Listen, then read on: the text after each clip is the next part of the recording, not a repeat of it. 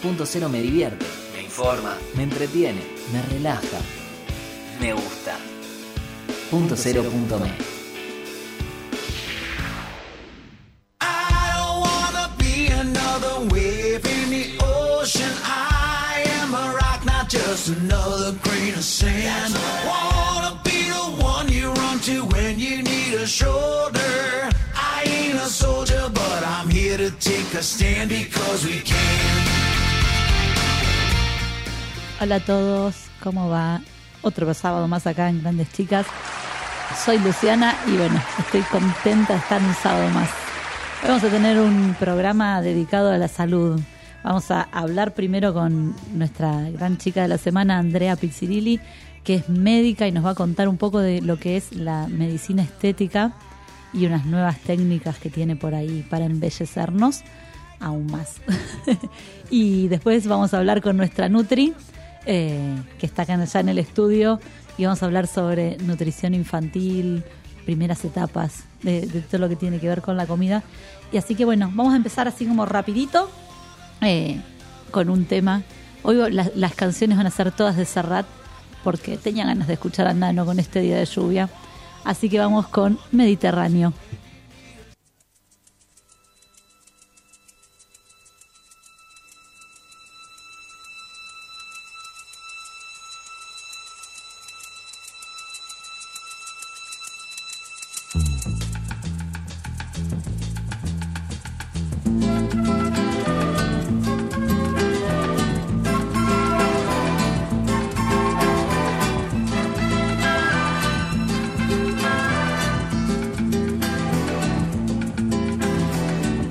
Porque mi niñez sigue jugando en tu playa y escondido tras las cañas duerme mi primer amor. Llevo tu luz y tu olor por donde quiera que vaya y amontonado en tu arena guardo amor, juegos y penas. Yo que en la piel tengo el sabor amargo del llanto eterno que han vertido en ti cien pueblos de Algeciras a Estambul para que pintes de azul sus largas noches de invierno. A fuerza de desventuras, tu alma es profunda y oscura. A tus atardeceres rojos se acostumbraron mis ojos como el recodo al camino. Soy cantor, soy embustero, me gusta el juego y el vino, tengo alma de marinero. ¿Qué le voy a hacer si yo nací en el Mediterráneo? Nací en el Mediterráneo. Y te acercas y te vas después de besar mi aldea.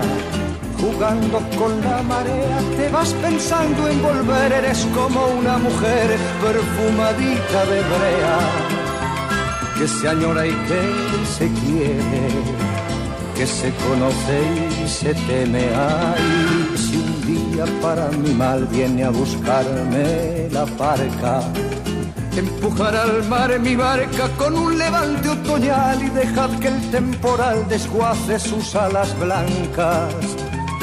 Y a mí enterradme sin duelo entre la playa y el cielo.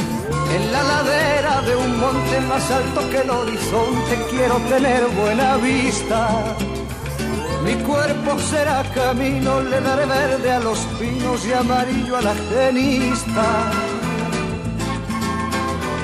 Cerca del mar porque yo nací en el Mediterráneo. Nací en el Mediterráneo. Nací en el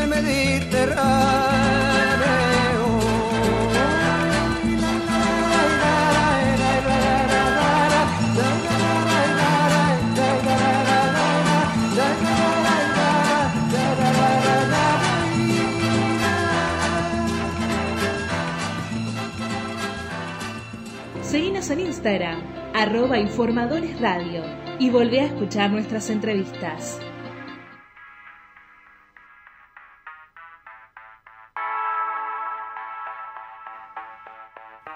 Bueno, y acá seguimos Vamos a darle la bienvenida a Andrea Pizzirilli, que está del otro lado. Hola, Andre, ¿cómo estás?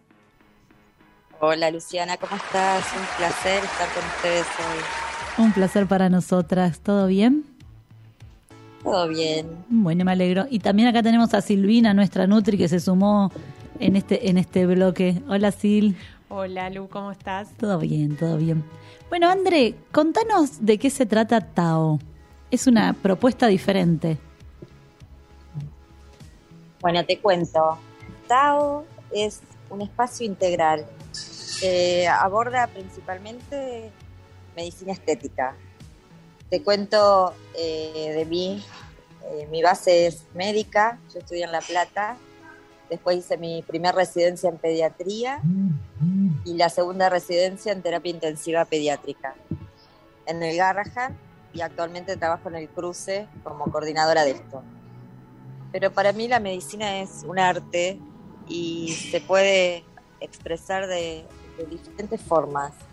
Y a lo largo de mi carrera elegí también eh, formarme en medicina estética y crear un espacio diferente donde podamos abordar eh, desde un lugar donde cada uno encuentre cuál es su modo de cuidarse, de verse, sin seguir patrones, eh, sin que esté estandarizado cómo nos tenemos que ver de acuerdo a la edad, como dando la oportunidad en una consulta privada, muy confidencial, personalizada y siguiendo los pasos técnicos y, y, legales de una consulta, poder encontrar qué es lo que cada uno eh, desea hacer para verse bien. Ah, está bueno. Yo lo que brindo. Digamos que no, Sí. no les decís vos qué es lo que tenés que hacer, mira, vos tendrías que estar así, asá, sino que la persona que consulta es la que decide qué es lo que, qué es lo que está buscando. Tal cual, yo creo que cada uno es, es individual y como que tiene que escucharse y saber qué es lo que lo hace sentir bien. Propuestas hay un montón y yo apunto fundamentalmente primero a escuchar, segundo a asesorar y a empezar por lo básico que es el cuidado de la piel, el cuidado del rostro, en el caso que, que la demanda y la consulta se refiera más al rostro, porque también hago la parte de medicina estética corporal, pero eh, ir primero a las bases, a, a tratar de que nuestra piel esté saludable, aprender cómo cuidarla de acuerdo a tu tipo de piel, qué productos te vienen bien, cuáles son los pasos básicos que para irles dando algunos tips son tres, o sea, tener una buena limpieza de la cara todos los días, aunque nos bañemos, dedicarle unos segundos a limpiarte exclusivamente la cara, eh, luego ponerte algún producto adecuado, que generalmente cuando son personas menores de 55, 60 años usamos es, eh, sustancias de base más, eh, más liviana, o serum, o emulsiones, eh, sueros, no ir a cremas pesadas que generalmente las necesitamos a partir de esas edades donde la piel necesita una nutrición mucho más importante. Aprendiendo pasos básicos, siendo constante, haciendo algo equilibrado, sumándole una hidratación con agua eh, abundante, que ahora lo va a explicar mejor la nutricionista, pero y una alimentación equilibrada y también combinándolo con algo de ejercicio, nuestro cuerpo va a estar más saludable. Y si le dedicamos unos minutos específicamente a la piel, del rostro, el cambio lo notas rápidamente y se ve y te dan hasta más ganas de no ponerte tanta base y tapar todo tu rostro con maquillaje porque te la empezás a ver linda, brillosa, saludable. Ay, qué lindo. Eso se logra. Es, es re interesante porque eh, está bueno salir sin maquillaje, sin, sin que te veas mal. O sea, que estás como lista para enfrentar el día. Lista para enfrentar el mundo. Ah, Me encantó. Y, Siempre lista. y bueno, y desde el consultorio se pueden hacer distintos tipos de, de peelings, se llaman, que en realidad es colocar algún líquido, que a veces son ácidos, de acuerdo a lo que uno quiera tratar. Podés tratar las manchas, que son bastante resistentes a, a desaparecer, pero las podés ir aclarando, podés ir afinando de a poquito la piel, sacando viejas cicatrices, si hubo acné cuando fuiste más Ah, joven. Y ahora te hago una pregunta. la- Esto Sí. que vos decís del peeling, ¿se puede hacer ahora o es, es mito o es realidad esto del verano de que no se puede poner ácido en la cara, que el sol, digo, se hacen Mira, hay productos para todo el año, para peelings, podértelo hacer todo momento del año. Lo que pasa es que hay que saber muy bien cuáles, en qué concentración usarlos, estar Claro. atentos a que cuando te hacen un peeling en el lugar que te lo hagas, la recomendación es siempre que sea muy personalizado, que la persona que te lo hace con, tenga expertise en el tema, que, que pueden haber daños si no se hace correctamente y que esté al lado tuyo mirándote momento a momento qué reacción vas teniendo con el líquido que te puso. Cada Ah. reacción o cada piel reacciona diferente y tenés que tener a la persona al lado. Nunca permitir que te pongan un líquido y se vayan de- del Ujú. radar de tu vista. O sea, te tienen que estar mirando y así es donde vas a lograr un- una buena respuesta sin riesgo de efectos adversos. Pero en todo el momento del año hay diferentes productos para peeling. El peeling típico de descamarte del invierno es un peeling que no se puede hacer en verano, pero hay un montón de peeling que sí, y usando siempre protector solar en los días posteriores, y en realidad siempre habría que usarlo, Claro. todos los días. Claro. Está bueno eso de demitificar que el peeling es solo cuando no hay sol, que cuando no molesta. O sea, podemos cuidarnos la piel y el cuerpo en todo momento del año. No hay más excusas. El- Y, saber que, que cuando uno va a un consultorio de estética no necesariamente va a cambiar, porque el miedo a veces es, uy, me voy a ver diferente. Eh, Se pueden hacer eh, distintas técnicas, distintos tratamientos eh, sin perder la, fis- tu fisonomía, eh, tu autenticidad, o sea, No vamos a quedar como Ricky Martin esta semana. La realidad es que también se pueden corregir arrugas, hacer rellenos con ácido hialurónico, que eso es algo más persistente en los meses, y hacer, eh, no sé, un perfilado de labios, si uno ve que tiene el labio más finito, Ay, le gustaría tenerlo de diferente Yo quiero forma. eso. Después voy a ir a verte porque yo quiero eso. A veces hay asimetrías, que ya tenemos las asimetrías y, y la podemos corregir. Siempre apunto yo a hacer algo sutil, paulatino, donde uno se vea y se sienta cómodo con los cambios que va haciendo y se identifique, básicamente. O sea, no querer tener la cara de, de determinada artista porque la vemos linda, porque hay una cierta fisonomía y, y ciertas eh, medidas de la cara que permiten eso. O sea, yo no podría tener una boca enorme si mi cuerpo es chiquito y, y mi cara también me quedaría desproporcionada. Entonces siempre es buscar lo que uno quiere y de acuerdo a, a lo que es, eh, que quede algo armónico, algo que esté, que uno se vea lindo y que tampoco eh, cause en el otro un impacto de muñeca, por decirlo de alguna forma. Claro, eso está bueno. ¿Y en el cuerpo qué nos podemos hacer? Porque no está muy difundido qué, qué hay, qué cosas hay para hacerse más allá del rostro. Te venden siempre cremas para la cara, cremas para la cara, pero el resto del cuerpo, ¿qué hacemos? El resto del cuerpo, como parte del tratamiento integral que te decía, eh, combinándolo con ejercicio y una buena alimentación, es empezar a, a tratar las zonas de adiposidad localizadas, si ese es el caso. O sea, eh, los rollitos del abdomen, de alrededor de la cintura, hay forma de tratarlo. Una forma es la fosfatidilcolina, que es como un- son inyecciones subcutáneas eh, de un producto que en realidad va degradando el lípido. Eh, se toma abundante agua ese día, se elimina básicamente por riñón, eh, lleva su tiempo de que empiece a degradar, siempre es combinado, o sea, ninguno de los efectos que podamos lograr con- desde el consultorio de la estética son mágicos. Lleva Claro. tiempo, lleva dedicación y combinarlo con, con el resto de hábitos saludables. Claro, tal También cual. se puede hacer mesoterapia. Y para, y La para la celulitis, me imagino. Sí.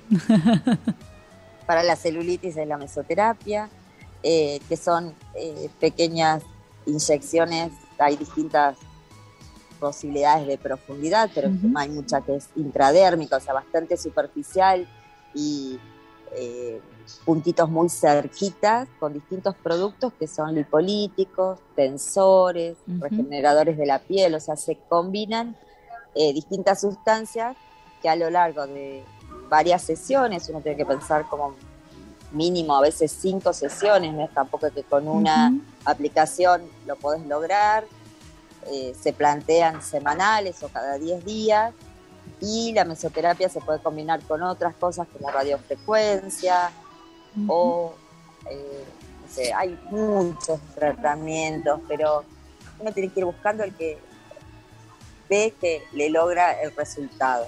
Claro, es lo, desde- lo que uno desea más que otra cosa.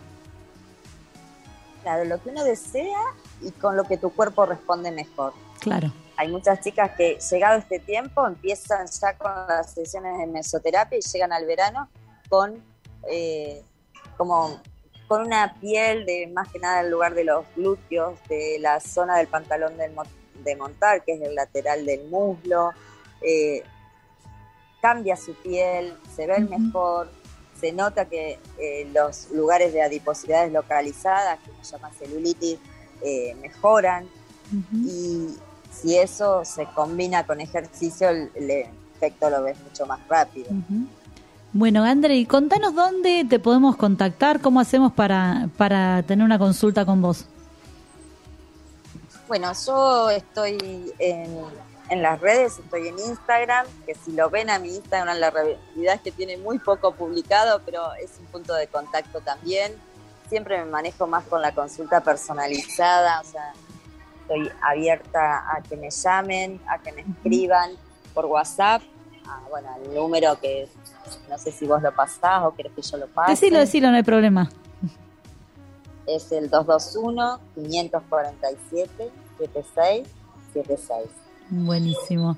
La- yo las, las asesoro por WhatsApp o los asesoro porque también hay hombres consultantes o, adolescentes con el tema del acné.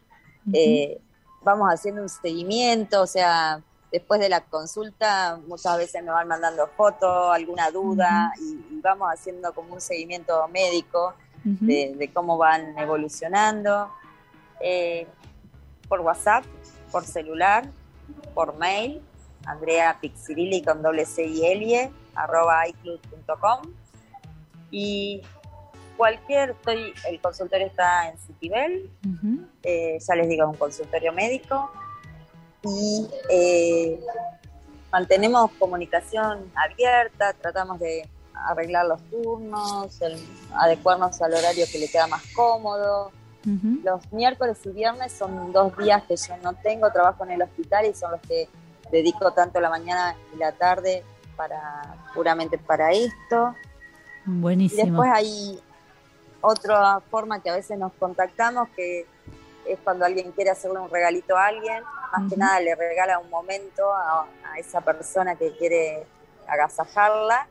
Y bueno, y arreglamos qué es lo que le quiere regalar, puede ser un peeling, puede ser un producto, puede ser una evaluación, o sea, y ahí a veces es como la forma de agasajar a una amiga que a veces no se da el tiempo para esto, y, y bueno, de este modo se lo tiene y, y la verdad es un, es un clima relajado, con música tranquila, con aromas. Ya vamos a estar por ahí se- visitándote.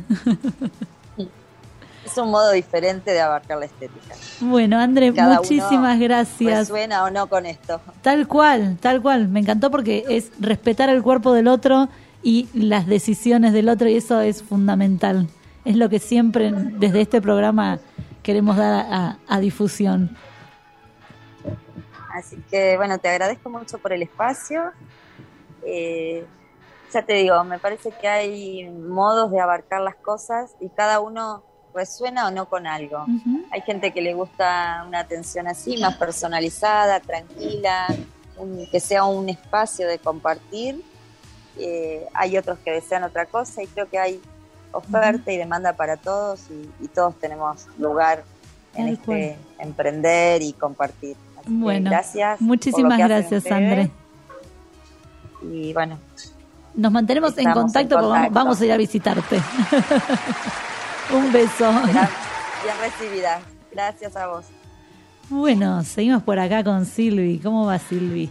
Bien. Contanos, hoy vas a hablar, vamos a empezar desde el principio de, de la alimentación, porque bueno, nada, comer comemos todos, si no nos morimos, no hay vuelta. Totalmente, totalmente. Em, Arranque, arranque nomás. Contanos de, desde el principio, ¿qué, qué, qué es lo que tenemos que saber? Sobre todo, estamos en el mes de la madre, uno como madre se preocupa, va al pediatra, te dice subió 100 gramos, bajó 200, no te doy el alta cuando... Ay, cuando nace el pibe. Ay, me hiciste acordar de algo. Cuando nace que te dicen, ay, no, si, no aumenta 400 gramos no te puedo decir de la clínica. Y vos decís, "Mm, ¿cómo hago? claro, ¿cómo hago? Sí. Em, bueno, vamos a empezar a hablar un poquito de eso de- desde, bueno, desde el principio de la alimentación. Eh, yo para esto siempre digo que el alimento es em, el primer objeto que nos vuelve seres deseantes y nos da nuestra primera vivencia de satisfacción. Y por eso es algo tan importante para, para el ser humano. Y bueno, vieron que yo hablo de no, de no hacer dietas, entonces eh, es muy difícil tener un vínculo sano con la alimentación cuando nos prohíben las cosas que nos gustan. Por Por eso yo recién me clavé uno de esos palitos que estaban buenísimos. te vi. muy bien, muy bien. ¿Lo disfrutaste? Sí, re. Perfecto. Bueno, y esto que, que traía un poquito hoy, que es alimentación intuitiva, ¿sí? Tiene que ver con em, poder respetar eh, esta capacidad que tenemos de autorregularnos. Y cuando hablaba de los bebés, yo pensaba en esto, em, que viste, cuando son chiquitos empiezan a comer y en general uno insiste, ¿no? Insiste en un poquito más, tres bocados, le hace el avión, quiere que termine el plato. Pero a lo mejor el chico cuando dejó de comer, lo más probable, porque todos o casi todos en realidad tenemos la capacidad de autorregularnos y de conectarnos con nuestras sensaciones propioceptivas del comer, es cuando el chico no quería. Claro, se sació. Pero nosotros insistimos en que esa persona siga comiendo. Entonces ahí es donde por ahí empezamos a desregularnos, porque si me enseñan a comerme todo el plato, cuando yo a la mitad capaz que decía que no quería más, Uy, no digas eso, está mi hija afuera. El- comete, comete todo el plato, no te levantás de la mesa. Totalmente, exactamente. Bueno, eso, nos, eso a los niños los ayuda mucho a la desregula- desregularse de, de sus sensaciones, ¿sí? Eh, y aprendemos a comer por, bueno, por lo que nos enseñan externamente. Un poco la alimentación intuitiva tiende a recuperar esto, ¿no? Y si lo podés hacer desde el principio, siempre, ni hablar que es mejor. Eh, siempre me, me gusta poner, ¿viste? El ejemplo del bebé. Mi Se hija- Luciana. mi- pará, mi hija me manda un mensaje que dice maldita desreguladora. Entendió todo. Em, bueno, viste que lo- cuando los bebés toman mamadera, muchas veces, o, o la teta, obvio, cuando, ¿viste cuando vos le querés poner la mamadera al bebé y ya no la quiere y empieza a cerrar la boca y empieza... mm, mm, mm, y ahí Sí. y vos decís, ay, quedó Ay, pero esto". claro, pero no tomó los 180 No, que dijo el pediatra. Claro. Bueno, hay que dejarlos, hay que, hay que intentar confiar y darle la confianza a ese niño o niña para que pueda confiar en, en sus sensaciones. Claro. Si el adulto confía, el chico también va a confiar. ¿sí? Si el chico tiene hambre, en general va a pedir comida, o sea, no se va a morir de hambre. Claro, esa, fue la, fueron las palabras que me dijo una vez el, el pediatra de los nenes que me dice, mira, tiene la heladera, porque yo digo, no, pues no quiero comer esto, no quiero comer lo otro, no le gusta esto. Mira, tiene la heladera llena de hambre, no se va a morir. Desnutrirse, un chico con la heladera disponible tampoco se va a desnutrir. Tal cual. Así que eso es muy importante. Y también, obviamente, que todos queremos que nuestros chicos coman e, digamos, incorporen esta variedad de alimentos que vos hablabas, pues si no quiere comer esto, no quiere comer lo otro. Bueno, y para eso es como que hay que un poco, yo sé que a veces dependemos de los tiempos que tenemos los adultos y es difícil, pero intentar acompañar a los chicos en esa alimentación, para que los chicos coman cosas, eh, alimentos, por ejemplo, las verduras, hay que pensar que a partir del año los chicos ya pueden comer de todo. Claro. Entonces, ¿qué pasa? Muchas personas intentan incorporarle, no sé, palta, no, no le vamos a dar palta que tiene un gusto raro, no le vamos a dar legumbres que no. eh, Mm. Entonces está bueno que a partir del año uno pueda abrir la alimentación Y darle Eh, todo desde el y principio. darle todo desde el principio, porque el paladar se adapta a un gusto que no está acostumbrado. Pero si yo insisto en los mismos alimentos o en la misma variedad de, de alimentos siempre, bueno, el chico se acostumbró a eso y después va a ser cada vez más raro que le guste la palta que tiene un sabor raro. No, no, no es fideos, ni, ni pizza, ni, ni panchos, ¿no? Claro. No tengo nada en contra de los fideos, la pizza y el pancho, pero está buenísimo poder mostrar una oferta de alimentos y acompañarlos en eso. Eh, sentarse con los chicos a comer, esto de que eh, no solo decirle, ay, esto te hace bien, no es necesario eh, diferenciar los alimentos buenos de los malos, los saludables de los no saludables. los chicos imitan básicamente. Si yo como palta y digo, ay, qué rica palta, es probable que el niño que está al lado le tiente comer la palta. Eh, Claro, la pero si le das a él y vos comes mientras tanto una porción de pizza. Es mu- mm, me hizo- se me hizo el videíto, ¿viste ese que anda viral por Instagram que le llevan, que le ponen a la nenita una pizza hasta la punta de la boca, la nena abre la boca y le meten la cuchara de puré? Ay, no, lo vi, pero es cruel. Es re cruel, pero es así. o sea, Claro. es una bebé, tendrá 8 o 10 meses. Y vos la ves que, pobrecita, desea esa pizza, no sé si sabrá lo que era la pizza, pero le terminan enchufando otra cosa y, mm, pobrecita, Y ¿cómo desde- aprendió? Desde ese lugar ya hay un- un- una conexión muy compleja con la alimentación, ¿no? Porque es como, es una imposición, te obligan a comer algo que... El problema es que no es que no le gustan, sino que no lo conocen en general al alimento, ¿no? Claro. Para que, para que algo te guste ya hay que comerlo 10 veces. Entonces está en nuestra capacidad poder ofrecerle en distintas opciones hasta que el chico pueda ir adaptándose, no sé, al gusto del brócoli. Pero no esperar a los 5 años para darle brócoli, sino que por ahí al año ya empezar a variarle e introducirle toda esa variedad de alimentos. Em, eso es muy importante. Y después, eh, no sé, por ejemplo, obviamente que, no te voy a decir que todas las comidas, pero sentarte a comer con los chicos, en, ¿no? En un contexto... Esto de no comer con la televisión, no comer con la computadora, los celulares, Totalmente. tener como una rutina. Tener una rutina, eso es ideal. Siempre el padre propone la rutina, ¿no? Eso está bien, pero el chico lo que va a decidir es cuánto va a comer. Y algo que está muy bueno para incorporar alimentos es cuando vos le das el brócoli, si nunca le diste, siempre incorporarlo con algo que sí le gusta. O sea, no es solo brócoli en la mesa y. Claro, brócoli con fideo, por ejemplo. Claro, claro, exacto. Brócoli con fideos, brócoli mezclado con algo que le guste, ¿no? No con algo que. O sea, tres alimentos nuevos y no le vas a dar pescado con brócoli si nunca le diste pescado ni brócoli. Claro.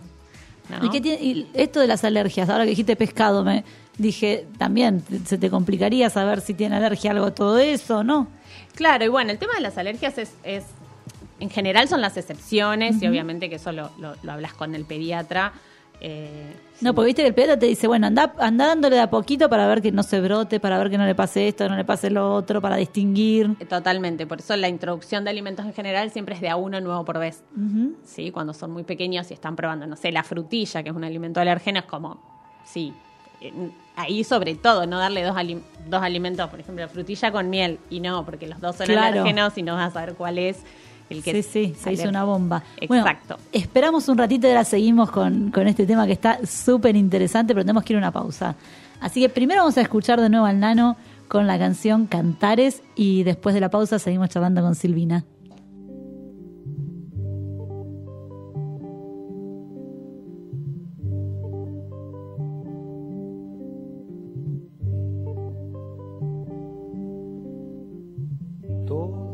Y todo queda, pero lo nuestro es pasar, pasar haciendo caminos, caminos sobre la mar.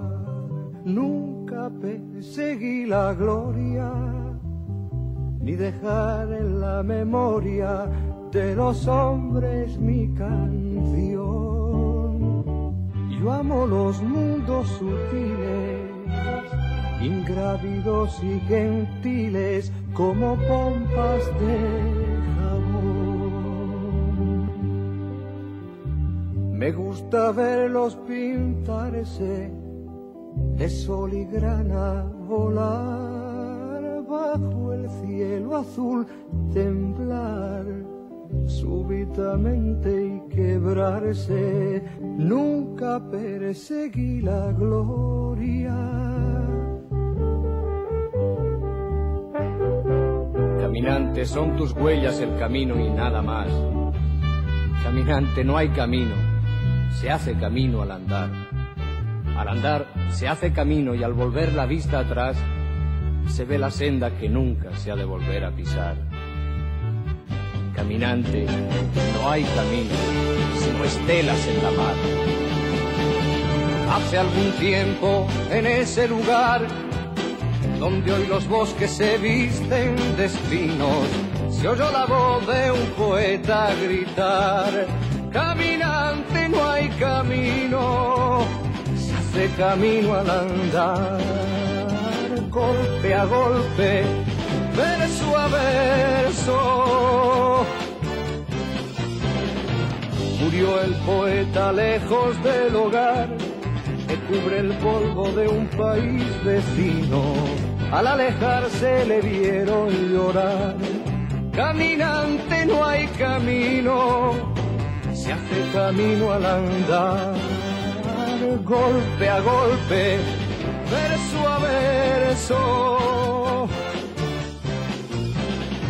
Cuando el jilguero no puede cantar, cuando el poeta es un peregrino, cuando de nada nos sirve rezar.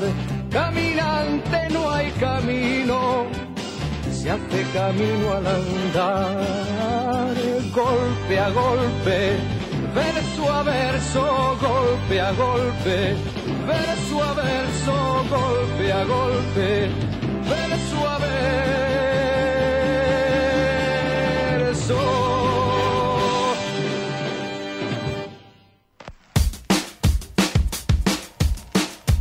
Seguinos en Instagram, punto cero punto.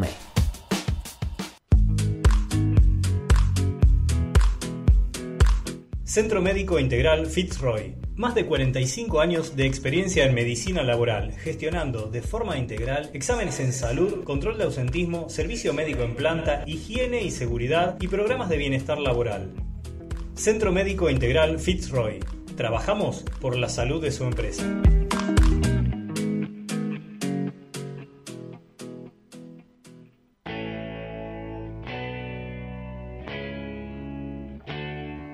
Punto Aparte, el programa que te muestra la otra cara del deporte con historias, curiosidades y mucho más. Punto Aparte. Todos los sábados, desde las 15 horas, en Punto Cero.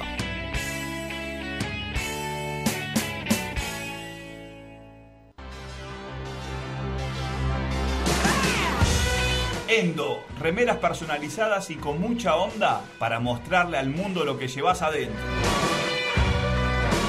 Elegí el diseño que más te guste y tené tu Endo. Seguinos en Instagram y Facebook, Endo Shirts.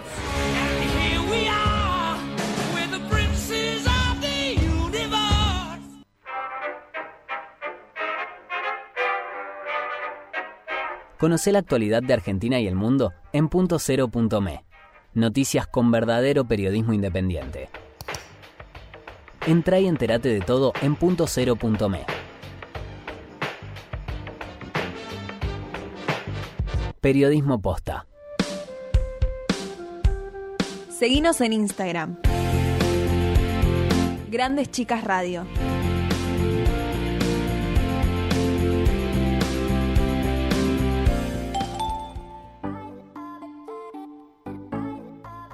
Ahora sí seguimos. Bueno, a ver, contanos, ¿en qué estábamos? Bueno, eh, hay tantas cosas para hablar de esta temática que yo me pierdo dentro de mi cabeza. Y en el corte seguimos hablando de un montón de otras cosas y estamos... nos, nos distrajimos.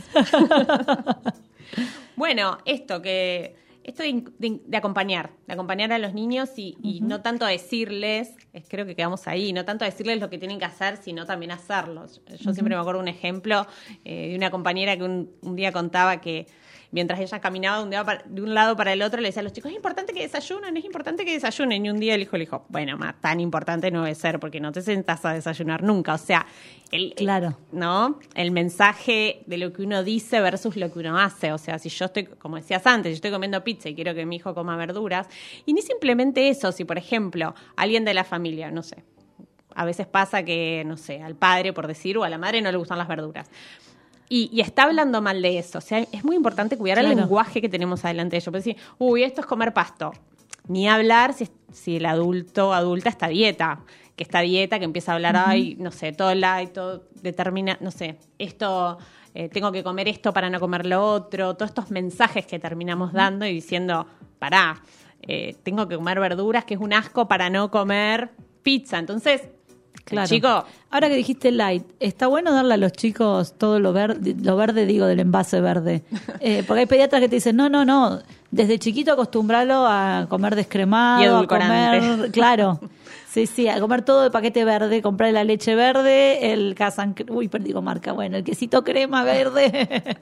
Mirá, eh, yo creo que, a ver, sí, no sé. Por ejemplo, la leche es algo común, tomar una leche descremada. Entonces, no es necesario darle al chico una leche entera si toda la familia toma descremada, porque el- la crema o la grasa de la leche va a estar en otros, como en el queso, en el queso cremoso, en el mm, queso... Ahora, la comida tiene que ser rica también para ellos. Si vos lo empezás a poner a todo light y, y- y no les gusta, eh, no sé, vamos a empezar a hablar y vamos a meternos en este tema de cuando los chicos tienen cuerpo grande, ¿no? Eh, y, y a los padres los, los asusta eso y le dan todo verde, todo light. Y ahí va a haber un- una complicación en el vínculo que esos chicos tengan con los alimentos. Puede ser todo mucho más complejo. Aparte, bueno, los otros días hice un posteo justamente de esto, que eh, presionar a los chicos, eh, sobre todo estos chi- chicos que tienen cuerpo grande, eh, con que tienen que bajar de peso, porque por ahí se los dijo el médico, por ahí... Y por ahí no lo están presionando a decirle, ay, tenés que bajar de peso, pero en un montón de actitudes eso está en el aire, ¿no? Claro. Eh, no, bueno, tenés que comer esto porque es re saludable y te hace bien. Y Te voy a anotar en tal deporte te voy a anotar- porque... Claro, desde ese lugar es muy difícil que los chicos puedan generar con- primero confianza con ellos mismos, con su cuerpo, eh, que ahora podemos hablar un poquito de la confianza corporal en, en la infancia también. Eh, y desde ese lugar el chico no le va a gustar la comida. Aparte, ¿a quién le gusta que le den todo light, todo sin sabor? Digamos. Comida La de com- hospital. Comida de hospital. Los chicos tienen que comer rico y tienen que sentir que es rico y tienen que sentir que a ustedes, a ustedes, digo, a ustedes el adulto, también les guste, ¿no? Si no... ¿Y vivir para comer o comer para vivir? em, Digo, porque ese también es otro mensaje. Es un mensaje que se, que se escucha mucho. Yo creo que hay que comer para muchas cosas. Ah, bien. Digamos, como que el alimento tiene un montón de funciones. O sea, obviamente tiene funciones nutritivas y es súper importante, pero también tiene funciones sociales, tiene funciones placenteras. Entonces, Ay, tengo, espera, te voy a hacer una consulta de madre. Dale. Una de mis hijas está aburrida todo el tiempo y es, estoy aburrida, ¿qué puedo comer? Estoy aburrida, ¿qué puedo comer? Bueno, ahí lo que se ¿Va? puede, ahí se puede identificar también, o sea, puede ser, eh, es normal comer por emociones, el aburrimiento lo vamos a poner en un lugar, todos comemos por emociones, todos aprendimos. Por ejemplo, eh, los- me acuerdo de, de ejemplos familiares, ¿no? De- Tengo muchos sobrinos, entonces eh, una nena un año está ahí dando vueltas y dice, no, dale un pedazo de pan más grande para que se entretenga más tiempo. Ah, bueno, es verdad eso es también. verdad eso, creo que lo hacemos todos, o cuando viajan, tipo, cinco paquetes de galletita para que... Para que no jodan, claro. Exacto, correcto. ah, me había olvidado de esa, es verdad. Entonces hay una asociación muy clara entre el aburrimiento y la comida. Creo que la tenemos todos y me parece que tampoco hay que demonizarla ni mucho menos. O sea, bueno, está bien, ¿querés comer algo rico? Por ejemplo. Bueno, ¿qué podemos? No sé, hay capaz que algo para el entre- entretenimiento y la comida. Decís, bueno, cocinemos algo rico. Esa es una manera de, de hacer algo entretenido y que, bueno, tiene ganas de comer algo y se pueda comer y es como, a mi entender, una manera de, de amenizar esa situación. Pero también está bueno empezar a preguntarle si eso empieza a pasar muy recurrentemente, eh, intentar ayudar a ese chico a identificar la emoción. Bueno, estás aburrido en realidad, me estás diciendo que estás aburrido. Claro. No pasa nada con que te comas algo rico porque estás aburrido, pero no sé, vamos a jugar a las cartas, vamos a hacer algo, ¿no? Como empezar a identificar que está aburrido y que la comida puede ser algo momentáneo, pero no te va a divertir. Claro. No está mal comer por aburrimiento, pero no, no es lo que te va a entretener. Por eso digo, o cocinar, o bueno, dale, comamos algo rico y juguemos a las cartas, por ejemplo. No. Claro, Se, tal se cual. puede ir buscando algo para empezar a asociar el aburrimiento al entretenimiento, ¿no? Como eso. Bien. Buenísimo. Y entonces seguí, seguí con lo que con lo que estaba, que yo te voy parando y, y No, después está- te perdés. Yo me pierdo, me pierdo. Lo que pasa es que hay tanto para hablar. Pero bueno, en esto de, en algún punto de que estaba diciendo de, de no critic, de no como de no catalogar a los alimentos, me parece que es un punto muy importante en los buenos, lo malo, lo saludable. no, los, los alimentos son alimentos y están bien, y eso estábamos diciendo, y cumplen distintas funciones. Claro. Y una es, nada, quien no está triste y se quiere comer un chocolate. Y eso está buenísimo, pero también está bueno si, el- si al, si al nene le pasa que quiere algo rico porque, por ejemplo, está triste, intentar ayudarlo a identificar la emoción. No pasa nada, comamos el chocolate. Es lo mismo que con el entretenimiento, pero por ahí ayudarlo a poner en palabras, te pasó algo, te dijeron algo, estás triste, Tener en cuenta la emoción y lo que, a lo que lo asociamos. a lo que lo asociamos, pero no es necesario sacar la comida del medio. Muchos tratamientos, le digo entre comillas, por ejemplo, bueno, es como distinguir la emoción y hacer otra cosa, ¿no? Como Claro. Hacer algo para el entretenimiento, pero no comas. Y ahí, Ah, claro. No. ahí aparece la culpa, porque estoy comiendo, pero no debería comer, entonces, nada, hace, estás triste, comete un chocolate y mira una película para llorar, llama a una amiga, empezar a, a ver Claro. qué cosas puedo hacer ante eso. Y la, y la comida va a estar ahí en el medio acompañándonos porque así lo vivimos todos. Tal cual, sí, sí, sí. Eso, eso está bueno. ¿Y qué es esto que me decías de la confianza corporal? Y la confianza corporal em, es esto de, de que los chicos, en, o sea, el cuerpo es una parte nuestra, no es todo, ¿no? Y lamentablemente, por la sociedad en la que vivimos, el cuerpo pareciera que es todo. O sea, que se le da más valor al, no sé, la nena, en general a las nenas. Eh, ¿Cuáles son las características? Qué linda que estás. Ay, qué lindo que te peinaste. Cuando uno ve a una nena siempre le dice algo de, ay, qué linda ropa que tenés. Y no se habla de, no sé, ni de lo inteligente que es, ni de... Digo la diferencia porque en general los nenes, ay, qué fuerte que sos, ay, mira Claro. qué rápido corres, ay, que... Sí, sí. Se, se caracteriza mucho más, eh, nada, otros valores. Y a las nenas en general las ponemos en ese lugar de lo linda que son. O deberías peinarte. Ay, eh, no, para que el deberías peinarte es otra frase mía. Che, yo me voy re deprimida de este programa hoy. No, pero la idea es que podamos trabajar para poder movernos del lugar en el que estamos y poder, eh, por ahí, si, si vemos que hay algo que nos hace ruido, poder cambiarlo. Tal cual. Bueno, entonces me decías que a, la- a las nenas por lo general se le destaca esto de lo físico, y de la belleza. Y Sí. eso hace que nosotros empecemos a valorarnos por nuestro cuerpo. ¿sí? Entonces, la realidad es que los estándares de belleza son bastante eh, rígidos y solo el 5% de la población mundial tiene esos cuerpos hegemónicos de lo que nos muestra la tele todo el tiempo. Los consumimos todo el tiempo, porque en las redes, en la tele están todo el tiempo, pero solo lo tiene un 5% de la población mundial. ¿Qué nos queda para el resto cuando no empezamos? hacemos? ¿Qué Claro. hacemos? Entonces, hay muchos mensajes que se le dicen a los chicos como, eh, así no te va a querer nadie, eh, si no bajas de peso, uy, uy, se dio. accidente. Em, si no bajas de peso no te va... Y lo digo con conocimiento de causa porque, bueno, trabajo mucho con, con chicos y, y, hoy adultos, ¿no? Pero he investigado mucho las infancias de los adultos, entonces me doy cuenta que todo empieza ahí Claro. eh, el tema de perder la confianza en uno porque no tiene el cuerpo eh, que debería tener. Ni hablar de los privilegios que existen en la sociedad para la gente delgada. Entonces, muchísimos. Entonces, eso hace que eh, con 10 años un nene te diga que, que, que él tiene un problema. ¿no? Eso lo, lo he vivido en consulta y un chico de 10 años que vos lo ves, que salta, que puede correr, que puede ir, que puede venir y te diga que tiene un problema porque tiene un cuerpo grande, mm, o porque el médico se lo dijo y siempre digo lo mismo, no van a ser todos los médicos igual, pero bueno, mi recomendación, que esto lo quise decir la otra vez y nos fuimos de tema, es esto, ir a un pediatra, siempre vayan al pediatra primero, conózcanlo, eh, intenten pedirle que, sobre todo si el chico tiene cuerpo grande, que no hable del, del peso delante de los niños, eso es muy importante, porque eso es lo que le saca la confianza corporal al niño, porque si eh, ese chico escucha al médico que le dice, no sé, los otros días hacían comentarios en, en el Instagram de, uy, estás en problemas, ¿eh? A un nene de 7 años, Claro. por el cuerpo que tiene, ese chico se va a su casa y se quiere encerrar, y eso va a hacer que no quiera hacer actividad física, que no quiere salir, que le dé vergüenza, y eso es lo que, digamos, eso es la no confianza en uno.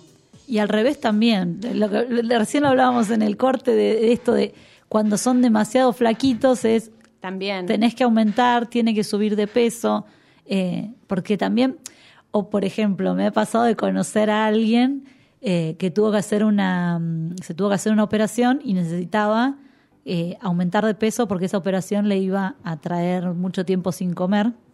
Entonces, este, hacía dieta para aumentar de peso y todos la cargaron, me incluyo igual.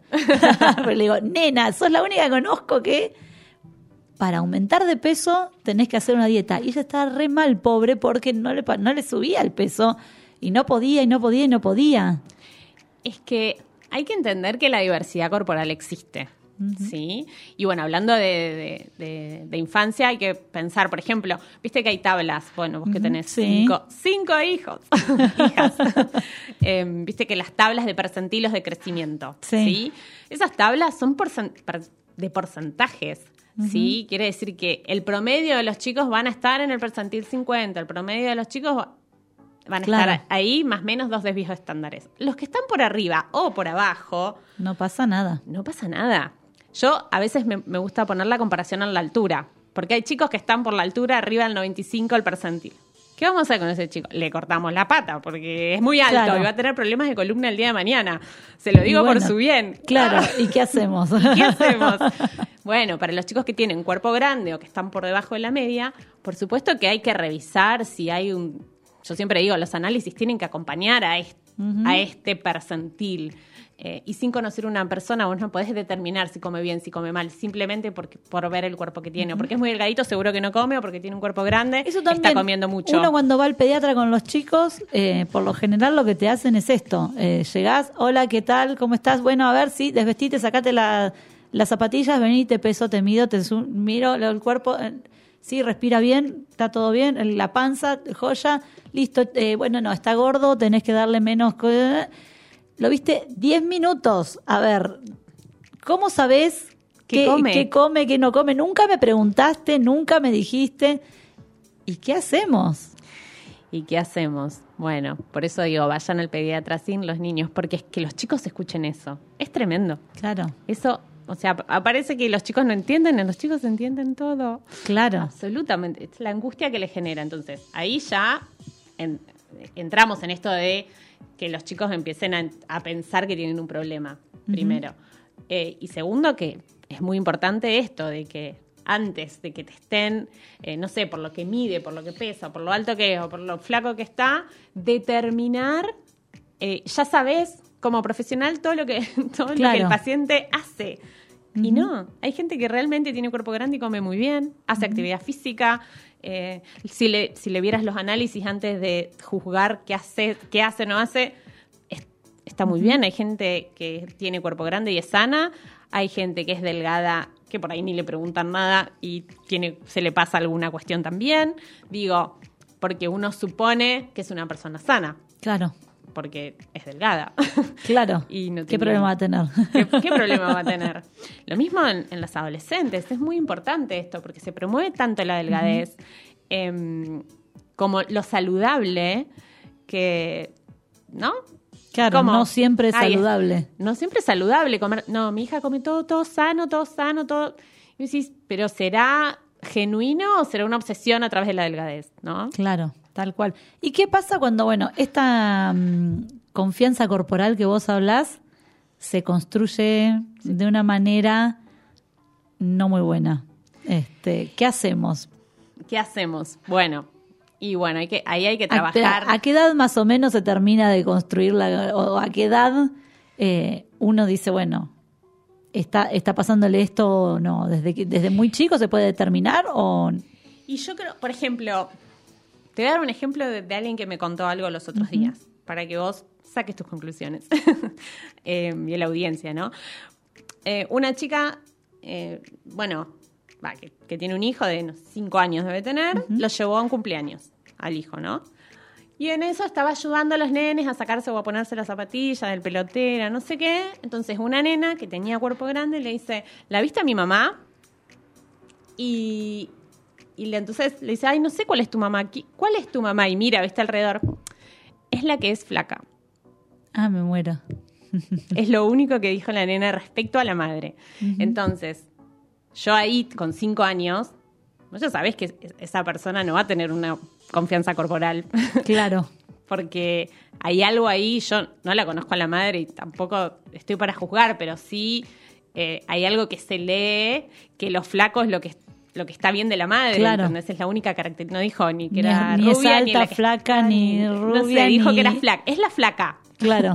Entonces, eh, imagino que la nena teniendo cuerpo grande, ya hay un mensaje ahí. Y sí. Y, y eso después se ve, o por ejemplo, eh, yo conozco gente que no sé, que esto, no sé, los alimenta todo saludable a los nenes chiquititos y van a los cumpleaños Y están no abajo de la mesa comer. comiendo. Claro. O sea, se esconden para comer todo lo que no comen en su casa. Entonces, eso, ahí cuando se demonizan los alimentos de esa manera, eh, ya es que si estás promoviendo que coma todo sano, que tenga miedo, que tenés miedo que sea gordo, que. Bueno, eso Claro. está en el aire y, y te estoy hablando de nenes de dos a tres años sí, sí. que lo pasan, porque lo he visto. Entonces, no es que. eh, es algo que, que sucede muy a menudo. Uy, me acordé de otra cosa ahora, mira. Que me decís, estaba mirando a ver si tenemos tiempo. Sí, tenemos tiempo para abrir otro tema. Para la próxima. Ahora me mata. No, no, no, no, para ahora, mira. Esto de que dijiste que se esconden para comer. El típico, mi tía Rita, por ejemplo, la mando al frente así con nombre y apellido. Le, da- le daba de comer a escondidas, hay un poquito de crema, no le va a hacer mal, hay un cachito de dulce de leche, no le va a hacer mal, unos caramelitos. eh, pero tía, te dije que no le des eso. No, pero no importa, total es acá el sanguchito de miga Ah, tus Mercedes. hijos. Claro, a mis hijos. Entonces, ¿qué onda con eso de que nosotros vemos que los padres lo- les dicen o les hacen tal, tal alimentación y a escondidas otros van y le tiran un caramelito, total está bueno, un sanguchito, total no pasa nada, o no importa, tu vieja te dice que no comas y llévatelo, llévatelo. ¿Qué tema? Em, Te dije que me ibas a matar, que habría un tema. abriste un tema y que me dejaste tecleando pensando, porque no lo había pensado. Em, pero. Para la próxima para- entonces. no, no. Pero algo que. A ver, yo pensaba por qué escondidas, pero claro, era una tía escon- que se escondía de vos para. Claro. Claro. Tal cual. Tal o, cual. vos le decís, no, no le des dulce de leche y baile. No total, no pasa nada. Es que en realidad no pasa nada. El tema Igual la es- queremos, ¿eh? La amamos a la tía Rita, pero bueno. El- a ver, darle dulce de leche a un chico, no pasa nada. El tema siempre es la alimentación que tiene en, en el día. El tema es que si es a escondidas de la madre es porque hay algo en ese dulce de leche que está mal. ¿No? Eso pienso yo. Claro, sí, sí, o sea, sí. entonces, el chico come eso a escondidas y capaz que aprende a comer eso a escondidas porque piensa que para vos está mal que coma dulce de leche. Claro. Entonces, ahí se puede generar. A veces no pasa nada, obviamente, depende un montón de. Tal cual. Ahora, si esto pasa, por ejemplo, eh, vos me decís que tus hijos son delgadas y delgados y, y no pasa nada.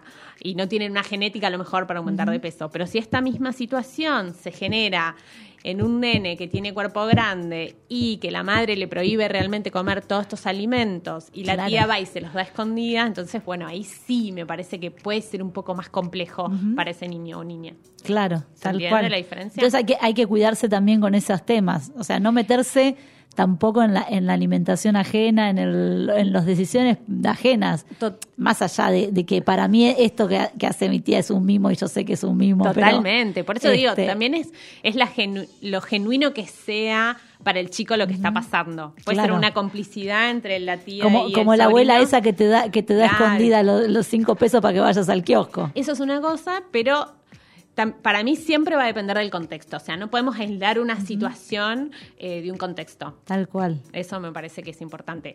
Y ahora, si vos sos, eh, no sé, la tía y te das cuenta y pensás que en realidad no está bueno lo que está pasando, bueno, hablar con el adulto para ver, por ahí igual meterse en esas cosas es, No, es para complejo, problemas. es para problema, pero bueno, si vos ves que puede ser un problema, no sé, por ahí un consejo que vos decís, bueno, yo te lo digo desde mi perspectiva, vos Así lo que quieras, claro. siempre con cual. respeto y pero bueno, eh, desde ahí Claro, tal no cual. sé si contesté tu pregunta. Re sí. Bueno, ¿algo más que quieras agregar que tengamos que tener en cuenta sobre, sobre estos temas y que no hayas dicho de todo lo que... Bueno, algo que, está bueno tenerlo en cuenta es que los, los niños a lo largo de, de- de- de- de- de su infancia hasta pasando la pubertad pueden subir de 10 a 20 kilos desde ¿no? Y hay chicos que lo suben muy progresivamente y hay chicos que lo suben más rápido y después el cuerpo se va a ir acomodando. Em, por ahí no asustarse, sino empezar a ver, o sea, los determinantes de salud no son el peso y la talla son- y la actividad física que hagan, sino va a depender de un montón de, de- de- de situaciones y de- del contexto social, de la em, sociabilidad que tengan, eh, de la accesibilidad a un montón de cosas. Entonces, eh, no nos estresemos tanto, sí pedirle al pediatra por ahí un análisis, ver cómo está, porque si ese chico se empieza a estresar desde muy temprana edad porque no tiene el cuerpo que tiene que tener y lo percibe, eso ya puede generar un estrés crónico en el chico, eh, porque como te digo, trabajar con, con niños muy pequeños para sacarle las ideas que tienen un problema es difícil, realmente y tienen 10 cual. años, entonces bueno, eh, eh, tiene que ser bastante cuidado este aspecto y que lamentablemente en la sociedad es como que ya está determinado. Si sos delgado, sos sano y si no, no. Entonces, bueno, intentar empezar a repreguntarse un poco al respecto. Eh, voy a contar un... Ah, no, no tenemos Sí, dale. tiempo, ¿no? Dos minutos más, sí. Dos minutos. Hay un video que es muy bueno hablando de diversidad corporal. Acá me dicen que nos apuremos, mira, mira. Sí, sí, sí, ya, ya. Eh, bueno, que es de. mm, eh, se llama la ciencia caniche, Sí. de los perros caniches, y que los caniches determinan que ellos son los perros saludables. Entonces hay una imagen muy fuerte donde hay un Rottweiler así atrás de una balanza y un caniche retándolo porque no está, porque no bajó de peso. Digo, la diversidad corporal existe y Tal cual. hay que intentar respetar. un Hay que poco. respetar eso. Bien. Nos quedamos sin tiempo porque si no, Diego, que nos está operando hoy, nos va a rajar. Este, sí, mirá, nos va, nos va a rajar. Este, pero bueno, queríamos avisarle que la semana que viene nos tomamos el fin de largo. Muy bien. Así Vacaciones. que la semana que viene, programa grabado, vamos a después elegir cuál. Y así que nos vemos en 15 días. Gracias, Silvi. Con vos nos veremos el mes que viene o cuando tengas ganas de venir. Cuando digas, un placer, gracias. Y con los demás el mes que viene. El mes que viene. Uy, en 15 días. Un beso a todos.